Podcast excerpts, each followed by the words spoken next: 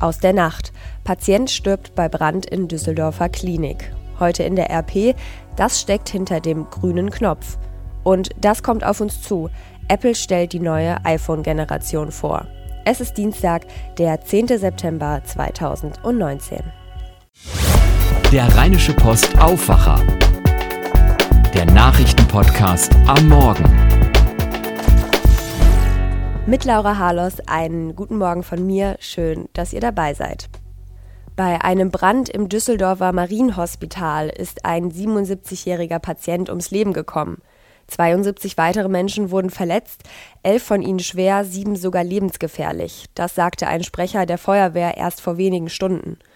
Zur Ursache des Feuers konnte er zunächst nichts sagen. Das Feuer war bereits gestern gegen 23 Uhr in dem Krankenhaus im Stadtteil Pempelfort ausgebrochen, und zwar im Zimmer eines Patienten im zweiten Stock. Das war der 77-Jährige, der dabei auch ums Leben kam. Von dem Zimmer aus verteilte sich der Rauch über fünf Etagen des Krankenhauses. Zeitweise habe man sich um rund 100 Menschen kümmern müssen, das sagte der Sprecher. Von den 72 Verletzten erlitten 61 Menschen eine Rauchgasvergiftung. Einige Schwerverletzte wurden den Angaben zufolge auf dem Parkplatz der Klinik behandelt.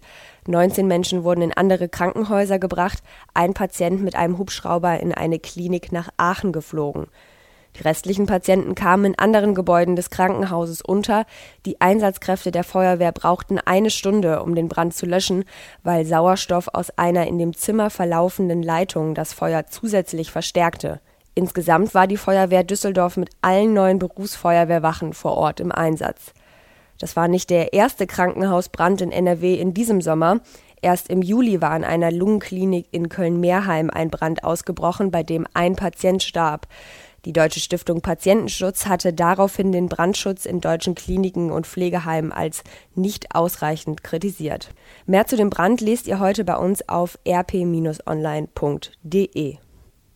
Schauen wir auf weitere Themen aus der Nacht. Die deutsche Fußballnationalmannschaft hat einen wichtigen Sieg in der Qualifikation für die Europameisterschaft 2020 verbucht.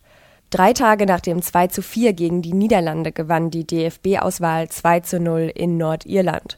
Marcel Halstenberg und Serge Gnabry erzielten die Treffer. Uli Reitinger berichtet aus Belfast für die deutsche Presseagentur. Uli, nach der ersten Halbzeit habe ich ja echt gedacht, das könnte schiefgehen. Ja, hätte es ja auch. Die Nordiren, die haben wie versprochen alles reingehauen und sich nach vorne peitschen lassen von diesen fantastischen Fans hier im Windsor Park von Belfast. Die Fans haben ihre Green and White Army zu zwei, drei hochkarätigen Torchancen gesungen und die paar hundert deutschen Fans, die waren sehr ruhig in der ersten Halbzeit, denn mit diesem deutschen Auftritt, da war hier keiner zufrieden nach 45 Minuten. Dann im zweiten Durchgang lief es auf einmal besser aus deutscher Sicht.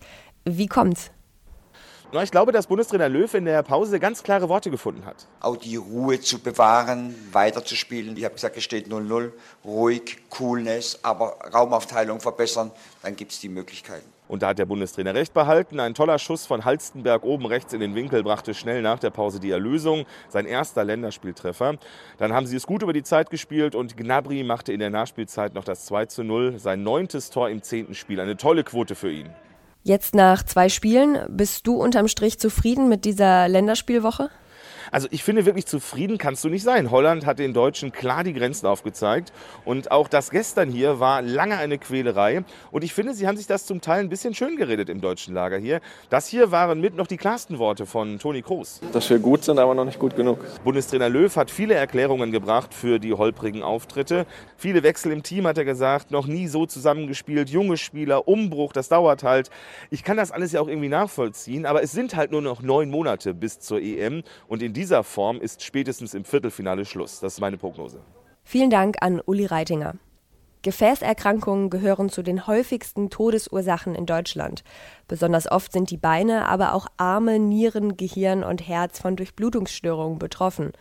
Durchblutungsstörungen und Krampfadern klingen harmlos, können aber auch schwerwiegende Folgen haben.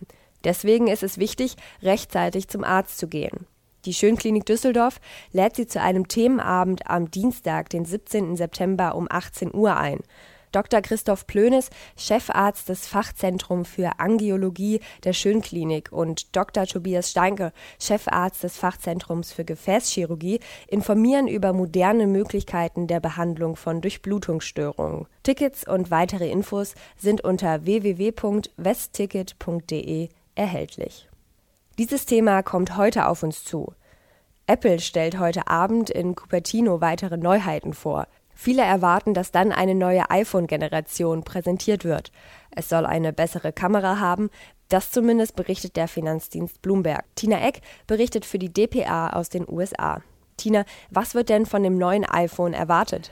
Nun, diese besseren Kamerafunktionen wird man äußerlich vermutlich in einem Ultra-Weitwinkelobjektiv erkennen können und alle drei Kameras, äh, Weitwinkel, Brennweite und Teleobjektiv, sollen gleichzeitig ausgelöst werden können, um bessere Fotos zu kombinieren. Außerdem soll die Qualität bei schlechtem Licht verbessert werden und die Videos allgemein sollen klarer werden. Die neuen Modelle heißen dann iPhone 11 und die Nachfolger der Topmodelle XS und XS Max kriegen dann noch ein Pro hinten dran. Das das Design bleibt das gleiche, aber die Gesichtserkennung soll auch besser werden, sodass das Phone einen auch erkennt, wenn es weiter weg ist, auf dem Tisch liegt zum Beispiel. Und außer dem neuen iPhone, was hat Apple sonst noch so auf Lager? Ja, da wird es offenbar möglich, die AirPorts Kopfhörer in ihrem Gehäuse künftig drahtlos auf der Rückseite des neuen iPhones aufzuladen. Dann soll es eine günstigere Version des iPad Tablets mit einem größeren Bildschirm geben und eine aufgefrischte Version der Apple Watch. Es könnte auch Neuigkeiten zum Videostreaming-Dienst Apple TV geben und bei der Hardware, äh, da hat Apple für das nächste Jahr wohl so einiges in der Pipeline. Eine neue Generation an AirPods und günstigere Modelle des vernetzten Lautsprechers Lautsprechers HomePod sollen auf den Markt kommen. Vielen Dank an Tina Eck. Zum Schluss noch ein Blick aufs Wetter. Der Tag beginnt sonnig und mit wenig Wolken bei Temperaturen um die 11 bis 12 Grad. Und so bleibt es auch heute. Viel Sonne, kein Regen bei maximal 19 Grad in Mönchengladbach.